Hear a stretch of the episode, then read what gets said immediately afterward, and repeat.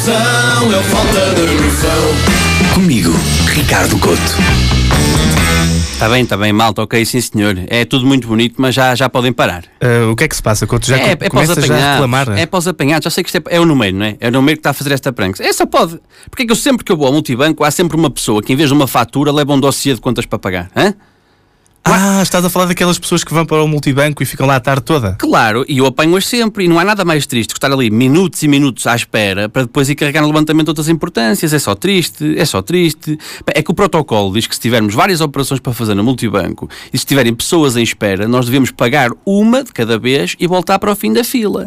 A questão aqui é: quem é que faz isso? Ninguém faz isso. Quem é que vai estar a brincar ao comboinho numa fila multibanco? Ninguém.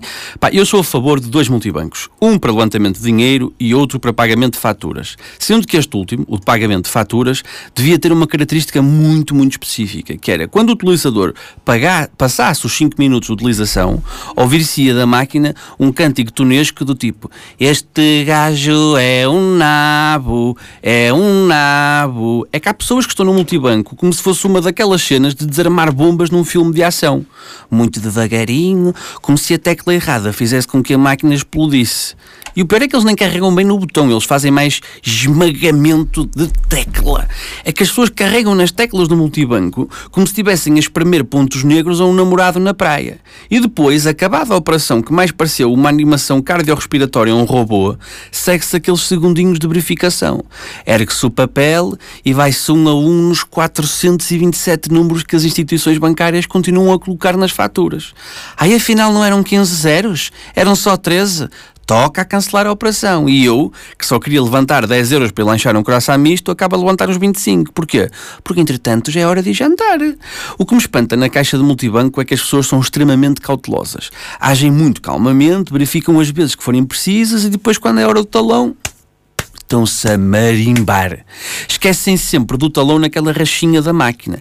É, pediram especificamente o talão para depois o deixarem lá. É pá, acho estranho. E ninguém me tira da cabeça que isto é de propósito. Isto é malta que tem guito. E eles fazem de propósito que é para esfregar na cara dos outros que têm dinheiro. Ah, uma última palavra para as piores pessoas que vocês podem encontrar nos multibancos. São os peixes-balões. Não sei se já encontraste algum peixe-balão no multibanco. Um peixe-balão no multibanco? Não, no aquário sim, no multibanco não. Sim, já- eu vou-te explicar. São pessoas que incham com a falta de paciência e começam a bufar muito ruidosamente, do género. Pá, nunca mais. Ai, isso, isso já apanhei é sim. para fazer pressão a quem está na máquina. E a esse eu devo dizer uma coisa, que é o levantamento em vez de notas podia ser, sabes como, em- feito em selos. Em selos? Sim, que era assim um selo bem dado com a parte de trás da mão. Ai, desculpe, magoei-o. Não tive noção. Falta de noção.